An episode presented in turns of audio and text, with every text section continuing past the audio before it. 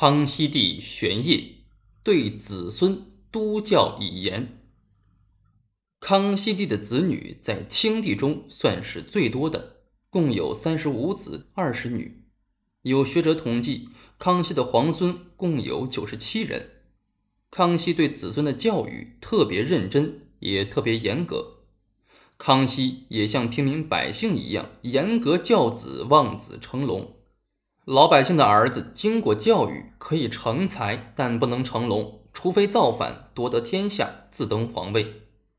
高阳酒徒汉高祖刘邦和凤阳贫僧明太祖朱元璋能够成龙，绝不是父母培养教育出来的。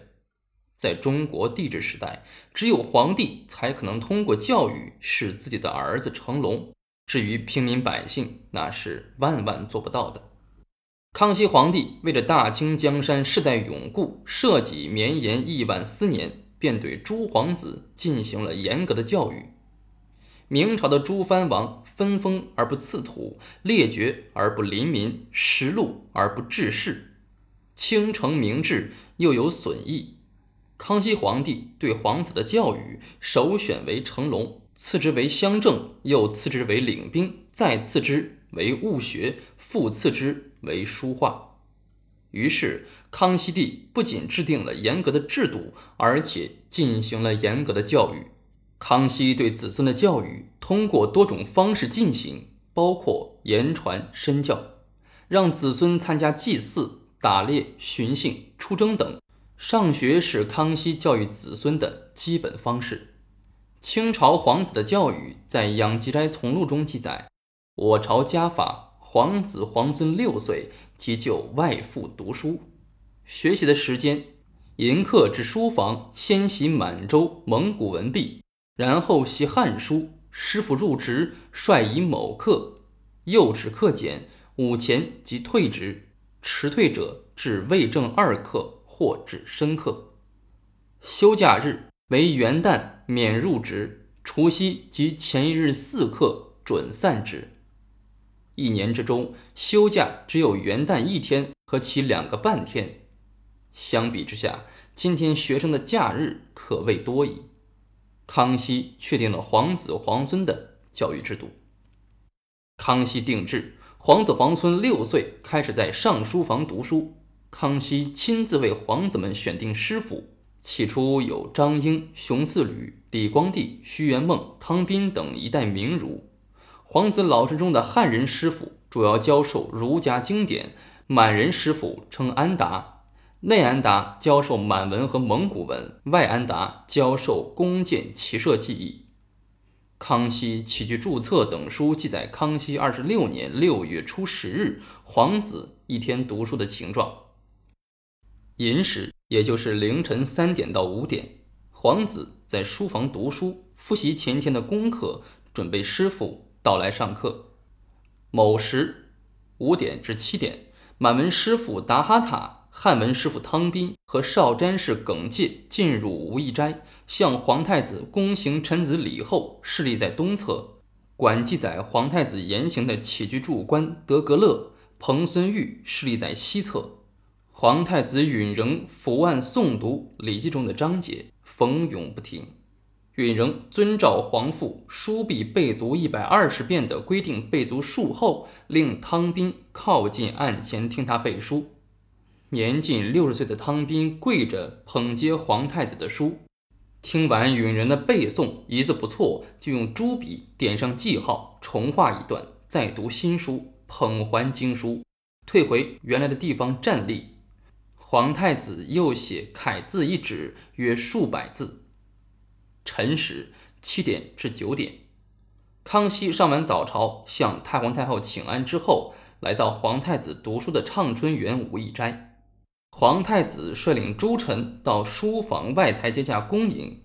康熙入斋升座，问汤斌曰：“皇太子书背熟否？”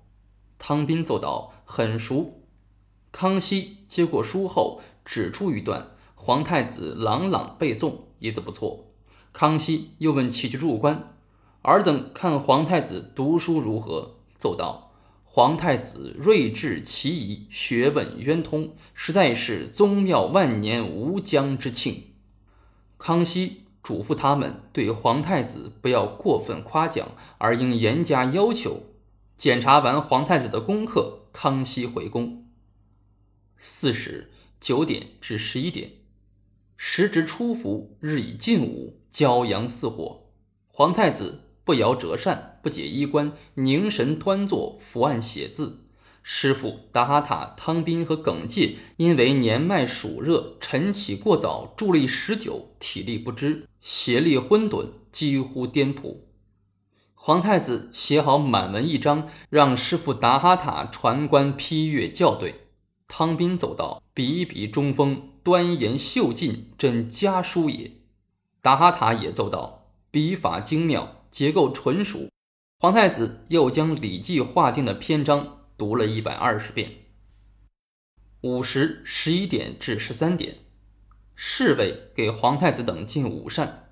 皇太子命赐朱师傅也吃饭。诸臣叩头谢恩后，就坐吃饭。膳后，皇太子没有休息，接着正襟危坐，又读《礼记》，读过一百二十遍，再由汤宾等跪着接书，皇太子背诵。未时十三点至十五点。侍卫端进点心，皇太子吃完点心后，侍卫在庭院中张后安上箭靶。皇太子步出门外，站在阶下，运力挽弓，扣弦射箭。这既是一节体育课，又是一节军事课，侍卫教育皇子们重文宣武，治理国家。皇太子射完箭，回屋入座，开始书讲。汤宾和耿介跪在书案前面，先生翻书出题，学生依题书讲。申时十五点至十七点，康熙又来到武义斋，皇长子胤之、皇三子胤祉、皇四子胤禛、皇五子胤祺、皇七子胤佑、皇八子胤祀同来试读。康熙说：“朕宫中从无不读书之子。”向来皇子读书情形，外人不知。今特招诸皇子前来讲诵。汤宾按照康熙的旨意，从书案上信手取下经书，随意翻书命题。诸皇子依次鱼贯近前背诵书讲。皇五子胤祺因学满文，所以只写满文一篇，圈点准确。康熙亲自书写《程颐七言律诗》一首，又写“存诚”两个大字一副，给皇子们示范。群臣称颂说：“小字秀丽，大字苍劲。”有时十七时至十九时，侍卫在院中张后之后，康熙令诸子依次弯射，各皇子成绩不等，又命诸位师傅射箭，随后康熙亲射，连发连中。天色已暮，诸臣退出，皇太子等在畅春园无意斋一天的功课完毕。